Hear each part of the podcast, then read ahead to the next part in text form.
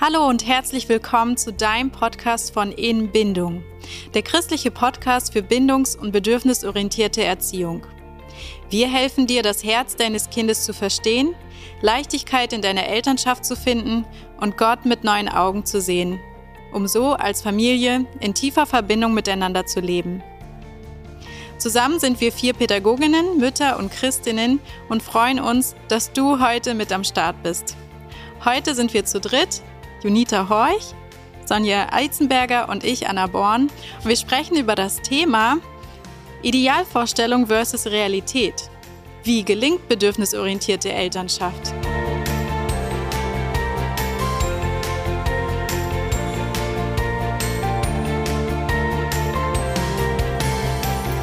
Als ich anfing, mich mit der bindungsorientierten Elternschaft zu beschäftigen, las ich viele Bücher. Ich war sehr begeistert und ich war fest entschlossen, alles richtig zu machen. Ähm, aber mit der Zeit habe ich gemerkt, dass ich einen sehr großen Druck in mir verspüre. Und zum Beispiel, wenn mein Kind einen Wuteinfall bekommt und vor allem noch in der Öffentlichkeit, da habe ich, äh, fühlte ich mich total überfordert und hilflos. Und ich wollte empathisch und ruhig reagieren, aber ich war total blockiert und äh, verfiel auch wieder in alte Muster, die ich gar nicht wollte. Und das war wirklich schwierig für mich. Ich fühlte mich ja wie eine Versagerin. Und einmal äh, brach mein Kind im Supermarkt in einem Wutanfall aus, weil es nicht das Spielzeug haben konnte. Und ich erinnere mich, wie ich versuchte, ruhig äh, zu bleiben, aber in mir brodelte alles. Ich war so gestresst und äh, auch besorgt darüber, was die anderen äh, denken könnten. Und ich hatte das Gefühl, dass ich nicht perfekt reagieren kann in der Situation. Also es war wirklich sehr frustrierend und enttäuschend, weil ich so hohe Ansprüche und Erwartungen an mich hatte und gemerkt habe, ich bin total überwältigt und kann sie gar nicht erfüllen.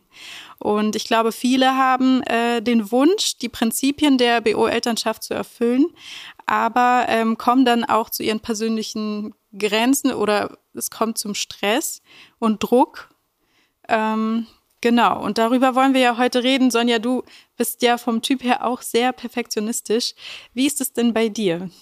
Also ja, ich bin ein kleiner oder großer Perfektionist und wir wollen jetzt drüber reden, ähm, dass wir irgendwie in eine Balance kommen zwischen Selbstfürsorge und Fürsorge fürs Kind. Und bei mir war das Ganze in absoluter Schieflage, ja, sage ich. Das heißt, ähm, ich habe immer versucht, dass mein Kind quasi still ist, dass es nicht weint, dass ich sofort alle Wünsche und Bedürfnisse erfülle. Hauptsache, also kein Stress und dass ich mir sagen kann, okay, du hast das jetzt wieder mhm. gut gemacht, perfekt gemacht. So, was, was habe ich vergessen? Ich habe mich vergessen bei der Sache. Und jetzt bin ich, halt ich von der Persönlichkeit ein Typ, ähm, der halt ja sehr hochsensibel ist. Das ist noch mal schwieriger. Und ähm, meine Kindheit hat mich geprägt. Also ich sage, ich hatte zum Beispiel ähm, ein Vorbild ähm, von meinen Eltern, auch sehr perfektionistisch, der nie auf sich geguckt hat, ja, du musst machen, du musst machen, du musst machen. Ich hatte massive Grenzprobleme, ich konnte keine Grenzen setzen, ich konnte nicht Nein sagen und war immer in der Überverantwortung für jeden und ja, um, um jeden. Und ich habe dann damals Seelsorge gemacht und dann sagt der Seelsorger zu mir so, Sonja, du bringst jetzt mal diese Begriffe, die ich dir sage, in die richtige Reihenfolge, ja, dass das Ganze biblisch ist. So, dann fing ich an. Der erste Begriff, den ich setzte, war Gott, dann Kirche, also was für mich die Priorität hat, ja. Dann der Partner, dann die Kinder. Und dann dachte ich, oh, da war noch was. Ich. Ah ja, ich mach mal ganz hinten hin, ja. ja. Und ich meine, ich als aufopferungsvolle Christin, mhm. ne, dachte, okay, hab, ich habe richtig ich habe es richtig gemacht. Und dann sagt er doch zu mir, Sonja, du, was du da machst, ist völlig ungesund und es ist auch völlig unbiblisch, ja. Und dann hat er mir gezeigt, wie es richtig wäre, auch wenn wir jetzt die Selbstfürsorge mit reinnehmen. Also erst kommst du, ja, und dein Gott. Dann kommt Partner, Kinder, Arbeit und Gemeinde oder Kirche eigentlich am Schluss. Mhm. Und für mich war das extrem krass, weil an dem Punkt habe ich angefangen, ich, mu also ich muss jetzt umdenken. Und es war sehr schwierig. Also was brauche ich? Was tut mir gut? Also wann ist mein Tank voll, wann ist mein Akku voll und wenn es dann so ist, dann kann ich erst wirklich meinem Kind das geben, was es braucht. Und ich übernehme echte Verantwortung dann, ja? Ja, das ist halt total wichtig, weil wenn es uns nicht gut geht, geht alles den Bach unter. Ja, genau, das, das, das, das, ist es ja, ne? Und deswegen ist Selbstfürsorge so wichtig, auch gerade in der bindungsorientierten Elternschaft, aber auch generell, weil wir brauchen die Kraft, also wir brauchen Energie, wir brauchen Kapazitäten für uns und das hat nichts mit Egoismus zu tun, sondern um verantwortungsvolles Handeln uns gegenüber, so dass wir wieder verantwortungsvoll anderen gegenüber handeln können. Und deshalb ist es so wichtig, sich auch Zeitslots einzuplanen, also wirklich Inseln dafür, weil es passiert nicht von alleine. Wir können nicht von unserem Partner erwarten, dass er sagt, du Schatzelein, hast heute genug getan, jetzt hast du Zeit für dich. Ich bin in der Verantwortung zu sagen, ich brauche hier mein, meine Zeit, ich brauche da meine Zeit und wir sprechen nicht von zwei Stunden Me-Time, was auch natürlich echt nice ist, ähm, aber am Abend 15 Minuten Zeit für mich. Oder dass ich mittags sage, hier trinke ich meinen Tee, meinen Kaffee, da komme ich runter. Ich brauche diese fünf Minuten. Also es sind häufig diese kleinen Dinge, aber wenn wir sie uns nicht einplanen, unser Treffen mit der Freundin, dann werden die nicht passieren. Das schenkt uns keiner. Naja, du musst halt an den Punkt kommen, auch das erstmal zu erkennen. Ja. Und dass du auch sag, sagen kannst, ich bin wichtig, ich darf auch mal jetzt, also jetzt, zurückschalten. Ne? Jetzt nochmal zum Erkennen, da fällt mir dieses Selbstexperiment ein. Mhm. Ähm, wenn du jetzt an fünf Personen denkst, die du liebst, jetzt könnt ihr mal dran denken, bist du auch dabei? Und als ich das zum ersten Mal gehört habe, ich habe mich tatsächlich selber nicht genannt, aber das ist, ist so, wie du wie sagst, dem, deine ja. Prioritätenliste. Du kannst ja nur das geben, was du hast. So, ja, du kannst ja nur so viel von dir, ja, wir haben viel Verantwortung als Eltern, wir haben viel, ja, viele Erwartungen, Ansprüche auch an uns, aber es ist umso wichtiger, dass wir selbst auf uns achten, wie du ja, weil schon gesagt wir saugen hast. sonst, wir werden ausgesaugt und wir lassen das mal mit uns machen. Also ich kenne viele Eltern, die dann oder Mamas vor allem, die dann sagen, ich schaffe nicht mal mehr zu frühstücken, äh, Toilette, ich weiß nicht, wie ich auf Klo, also wann, na oder trinken, aber einfach zu sagen, hey, ich bin wichtig und wenn ich Durst habe, trinke ich ein Glas Wasser und wechsle dann die Windel meines Kindes. Ich bin wichtig und diese Botschaft dürfen wir uns geben, so müssen wir uns geben weil unser Kind lernt durch unser Vorbild, sich letztendlich selbst um sich zu kümmern, sonst verfällt es in die gleichen Muster. Es kommt dazu und, und das Kind hat nichts davon, wenn du krank wirst, weil wenn du das immer weiter machst und der Akku leer ist, wirst du krank. Ja. Und zwar richtig krank. Ja. Und der Akku füllt sich auch so schnell nimmer. Also und deswegen wollte ich auch an dem Punkt an die Mamas und Papas denken, die zum Beispiel neurodivergent sind. Ich spreche jetzt von äh, Hochsensibilität, von ADHS, ich spreche von Autismus. Diejenigen sollten noch mehr auf sich achten weil sie einfach viel überreister sind. Die Sache ist anstrengender für sie. Also würde ich sagen, brauchen noch mehr ähm, Self-Care-Inseln. Ja. Übrigens, unser Newsletter, falls du den noch nicht abonniert hast, lieber Zuhörer, liebe Zuhörerin, dann tu das, weil äh, da gibt's immer wieder wertvollen Input von uns. Ja, ich finde das manchmal echt, echt krass. Also so, wenn wir an die Selbstfürsorge denken, ich meine, wie, wie kann das sein? Ich, ich habe drei Kinder und ähm, wenn ich mich so zurückerinnere, ich hatte ein dreijähriges Kind, also gerade drei geworden. Dann hatte ich ein noch nicht mal zweijähriges Kind und ein Baby. Und dann, ähm, so, die Nacht war furchtbar. Ich habe kaum geschlafen. Ich bin total müde. Und ich glaube, ihr wisst alle, was ähm, Mangel an Schlaf äh, mit einem machen kann. Man ist ja irgendwie gar nicht mehr man selber. Man und wird zum Monster. Man wird zum Monster. Und dann ha habe ich ein Kind. Also das Baby krabbelt auf dem Frühstückstisch herum, ist natürlich noch nicht abgeräumt, weil ich noch keine Zeit hatte und schmiert sich Marmelade und alles Mögliche in den Mund und überall hin. Dann habe ich ein Kind, was sich gerade wehgetan hat, gleichzeitig und weint und Trost braucht. Dann habe ich ein anderes Kind, was schreit, ich muss Pipi oder AA. Und ja, man selber will einfach nur seine Ruhe. Und ich, ja, ich war sehr oft in dieser Situation, wo ich mich gefragt habe, okay, was mache ich jetzt? Also die kurzfristige Selbstfürsorge an dem Punkt wäre, dass du dir quasi Lärmschutzkopfhörer oder Stöpsel zulegen. Einfach alles ja? ignorieren, ja. Nee, aber da kommt man in diese Bredouille. Was, wo fange ich jetzt zuerst an, ja? Mhm wo löscht man jetzt erst den Brand? Und manchmal ist es so, dass man was aufschieben muss als Erwachsener. Ja, dann, okay, ich muss jetzt funktionieren. Mein Kind ist gerade in Not, es hat sich wehgetan. Okay, ich kümmere mich vielleicht erst ums äh, Kind, was Trost braucht. Oder, naja, vielleicht ist auch Pipi jetzt äh, dringender, wie auch immer. Ähm, man versucht halt irgendwie so Brände zu löschen. Man selber geht halt so ein bisschen drauf, ja. Also man, es gibt Phasen, was ich sagen will, es gibt so Phasen im Leben, ähm, da muss man so ein bisschen durch, da muss man Vergeblichkeit lernen, von der wir schon mal ge gesprochen haben. Ähm ja, oder du machst, du erzeugst dann Frust bei dem Kind, bei einem Kind oder bei beiden ist Ja klar, ist aber ja. ich meine einfach so, da bleibt man selber auf der Strecke. Mhm. Es ist mhm. einfach so, da muss man mehr geben, als man nehmen kann oder bekommen kann.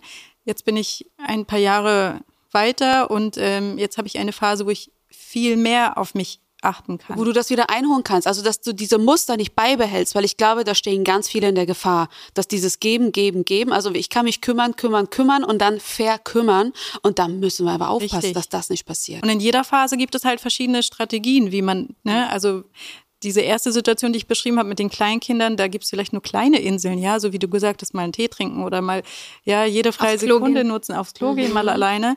Aber es werden auch wieder Zeiten kommen, wo man mehr für sich machen kann. Und deswegen variiert es dann auch immer so von Phase, von Phase, finde ich. Genau. Und da so die Balance zu finden, ist manchmal wirklich nicht einfach. Nee, auf keinen Fall.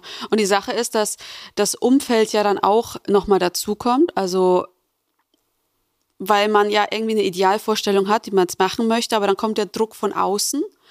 Und, und dann habe ich das häufig erlebt, war ich völlig verunsichert und schon sehr angespannt, wenn ich im einem gewissen Umfeld war. Es gab Umfelder, da war ich sehr unentspannt und mein Kopf war, das müsstest du jetzt so und so machen, aber gleichzeitig die Stimmen ne, alles imaginär und manchmal auch hörbar äh, von, was die anderen jetzt alles denken, wenn ich das jetzt so und so tue. Und das ist so krass belastend, weil ich damit auch nicht in die Umsetzung komme. Ich weiß, bei mir war das Umdenken damals äh, ganz stark in der Corona-Zeit, in der Pandemie-Zeit, was für mich ein Segen war, weil ich Zeit hatte alleine. Ich war unter wenig Beobachtung. Bei dir war es ja ähnlich, ne? Mhm, genau. Und da, auch, also es war und da konnte ich sein, ich konnte machen, ausprobieren, ohne ständig beobachtet zu werden. Und und mir wurde so viel bewusst, wie stark oder wie häufig ich versuche, Menschen zu gefallen. Also Dinge zu tun, weil ich weiß, die werden so von mir erwartet. Also so People-Pleaser-mäßig. Dinge, die man gar nicht hinterfragt. Nee, die man gar nicht hinterfragt. Aber als während der Pandemiezeit alles weg war, die ganzen Erwartungen von anderen, die existierten nicht mehr, konnte ich zu mir finden, so, okay, was möchte ich denn wirklich? Möchte ich immer den Erwartungen anderer gerecht werden? Und konnte das Stück für Stück von mir abschütteln, dass wenn ich gemerkt habe, boah, krass, ich werde gerade nervös, mein Herz wird an zu, ich fange an zu schwitzen, ich bin angespannt. Warte mal, du versuchst gerade wieder Erwartungen anderer zu erfüllen, die vielleicht in unmittelbarer Nähe gerade bei dir sitzen. Stopp, das willst du nicht mehr, da willst du jetzt raus. Und dahin zu kommen, glaube ich, ist total wichtig, auch um in die Umsetzung zu kommen, rauszufinden, was für Mechanismen treiben mich und wo darf ich mich wirklich losmachen. Aber wie war das dann für dich, als du, also die Corona-Zeit vorbei war und mal wieder mehr durfte und so weiter? Wie war das dann? Ja, ich war am Anfang richtig nervös. Und dann habe ich ja gemerkt, es, aber manchmal war es einfach nur Kopfkino. Dieses, was könnten alle anderen denken, war wie so eine riesenschwarze Wolke über meinem Kopf. Ich gemerkt habe, boah, das, die denken alle gar nicht so. Ne? Und manche sind einfach voller, voller Staunen, voller Bewunderung denken, und manchmal auch Irritation ja, und das darf auch alles sein. Manchmal war es natürlich auch, wo ich dann Kommentare an, gehört habe, aber war da hinzukommen, dieses und das zu bemerken, was steuert mich gerade innerlich. Ich möchte anderen gefallen, ich brauche die Anerkennung von anderen und dann sich davon loszumachen, das war für mich Aber wertvoll. um das zu merken, musstest du erst für dich in die Ruhe kommen. Ja, auf jeden Fall. Ja, bei mir war es ein bisschen ähnlich. Es war jetzt nicht so die Corona-Zeit, aber bei mir war es ein großer Umzug. Wir sind 600 Kilometer weit weg von Schwiegereltern und Eltern gezogen, was natürlich sehr schmerzhaft war, aber was gleichzeitig auch wiederum gut für mich war, dass ich halt meine Ruhe hatte. Ich bin raus aus meinem Umfeld, aus den alten Mustern, in denen man so gefangen war. Und als ich dann BO-Elternschaft so für mich entdeckt habe, ähm, also ich persönlich glaube, dass ich welche im alten Umfeld geblieben ist, gar nicht so ausleben konnte oder nicht bereit wäre. Krass, ne? Aber dadurch, dass ich ähm, frei war und ohne nicht unter Beobachtung war. Ich finde, es kommt ja auch immer darauf an, wer es ist. Wenn es halt so nahestehende Personen sind, dann ähm, ist man da noch ein bisschen. Ja, vor allem wenn es deine Herkunftsfamilie ist, wo du deine Muster eh schon hast. Da Richtig. ist es extrem schwierig, das aufzubrechen. Und da hatten wir halt die Situation, also jetzt zu Hause konnte ich das halt so frei leben. Aber oft sind wir dann zu Besuch gefahren und dann war es aber nicht ein Besuch für zwei Stunden, sondern für mehrere Tage. Und es war äh, ein Zusammenleben, ja, wir haben dort übernachtet und der ganze Alltag ähm, haben meine Eltern mitbekommen und es hat bei denen auch sehr viele Fragen aufgeworfen. Und ähm, es war für uns natürlich auch anders, für die Kinder ist eine andere Gewohn um Umgebung, es ist ähm, alles ein bisschen anders und es war mega chaotisch. Und ähm, ja, das war sehr herausfordernd, dann ähm, ja so zusammenzuleben mit jemandem, der ja anders denkt. Und ich weiß ja auch, wie ich habe halt in meinem Kopf gedacht, wie denken jetzt meine Eltern, wenn ich jetzt so und so handle. Und ich da stellt sich halt so die Frage, ja, wie geht man jetzt damit um? Wenn so Kritik von außen kommt, die habe ich auch bekommen. Mein Vater hat ähm, mich oft darauf angesprochen, was einerseits auch schön war, dass er Interesse gezeigt hat und da habe ich halt erstmal versucht zu informieren, also erstmal zu erklären, warum ich das jetzt so lebe, warum ich äh, ohne zu bewerten, also ohne auch ihm da was schlecht. Genau, also wenn halt vom Gegenüber echtes Interesse kommt, dann klar erstmal informieren und er erklären, warum man das so macht. Und ähm, also aber damit du es ähm, ähm, überhaupt erklären und informieren kannst, brauchst du ja selber ein Wissen über die Sache. Und so war es ja bei mir am Anfang, also zusammen mit Julia auch. Also unsere Kinder kamen quasi fast zeitgleich, die ersten. Und wir hatten schon so ein Gespür, okay, das machen wir das nach, nach Bedarf stillen oder machen wir es so. Dann, wir hatten viele Ratschläge bekommen, ja, lass das Baby nachts schreien, dann wird es besser. Und ich habe gemerkt, irgendwie, das passt nicht, aber ich wusste nicht warum, ja. Und dann haben wir quasi angefangen zu lesen, zu lesen, zu lesen. Also wir haben einfach Wissen angeeignet, damit man es erklären kann und dass man halt ähm, Sicherheit bekommt. Und ein ganz großer Punkt bei mir war wirklich Unsicherheit. Und wenn ich unsicher bin, dann, und ich kriege Ratschläge von allen Seiten, dann, dann überlege ich, okay, hat jetzt der recht, hat der recht oder der recht? Und dann lasse ich mich extrem noch mehr verunsichern, ja. Und da ist es eben wirklich besser oder sinnvoller, da sich zu belesen und seinen Weg dann zu finden. ja, weil, weil Wissen Vertrauen schafft. Ja, genau. Und das ist ganz wichtig. Wie komme ich in die Umsetzung? Weil wie, wie, wie handle ich da, wie reagiere ich da, schaffe dir Wissen an. Wissen, Wissen, Wissen. Du brauchst dieses Wissen, weil dieses Wissen letztendlich wirklich Sicherheit schenkt. Ja. Ich würde noch mal, bevor wir darauf kommen, noch mal zurückgehen und zwar, ähm, was ist, wenn Kritik jetzt kommt von außen, ja? Also, also wenn ich es jetzt quasi, sagen wir mal genau. so, ich mache es jetzt anders, die der Ratschlag kam, lass dein ja, ich finde halt immer cool zu wissen oder was in der Hand zu haben, was kann ich dann machen? Ja, also mhm. du, du wirst in diese Situation kommen, wenn das neu für dich ist und dein Umfeld eigentlich ganz anders ist. Du kommst in die Situation, dass du dich erklären musst oder dass du damit konfrontiert wirst. Also man kann halt informieren, man kann persönliche Erfahrungen teilen und sagen, warum man davon überzeugt ist oder ähm, ja auch zeigen, wieso das Sinn macht. Ähm, man kann aber auch ähm, die Unterschiede einfach respektvoll betonen. Und zwar könnte man sagen, ich respektiere, dass so viele verschiedene Erziehung, dass es verschiedene Erziehungsstile gibt. Und was für eine Familie funktioniert, funktioniert nicht für die andere. Und für uns passt das so. Und ähm, damit dem Gegenüber halt so eine Antwort geben. Für uns fühlt sich der Weg richtig an und deswegen leben wir das. Oder aber, ähm, wenn du unangebrachte Kritik bekommst, auch ganz klar Grenzen zu setzen okay. und zu sagen, ich schätze deine Sorge, aber wir haben uns bewusst für diesen äh, Erziehungsstil entschieden und ich würde mir Unterstützung für, von dir wünschen, zum Beispiel. Und es ist auch okay, so wie du vorhin gesagt hast, du kannst auch in GFK, da, also in die gewaltfreie Kommunikation eingehen, indem du auch sagst, okay, ich verstehe, du, du bist gerade verunsichert, ja, das irritiert dich. Du kennst es so nicht, ja, dass man das so macht. Ja, und wenn du merkst, du kommst überhaupt nicht weiter in dem Gespräch, dann kann man das auch freundlich abbrechen und sagen, ich denke, wir haben unterschiedliche Ansichten, lass uns ein anderes Mal darüber sprechen oder lass uns über ein anderes Thema sprechen.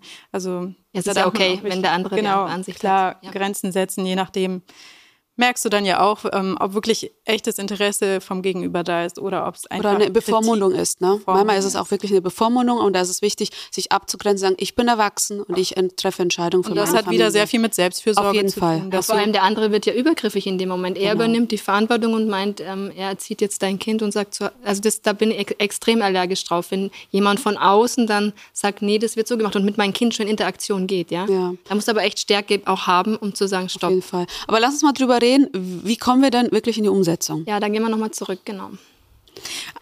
Ja, also es ist ja klar, dass man auch Fehler machen wird. Ja. Also es ist nicht so, dass auch wir keine Fehler machen, sondern ähm, man wird automatisch Fehler machen und das ist auch vollkommen okay.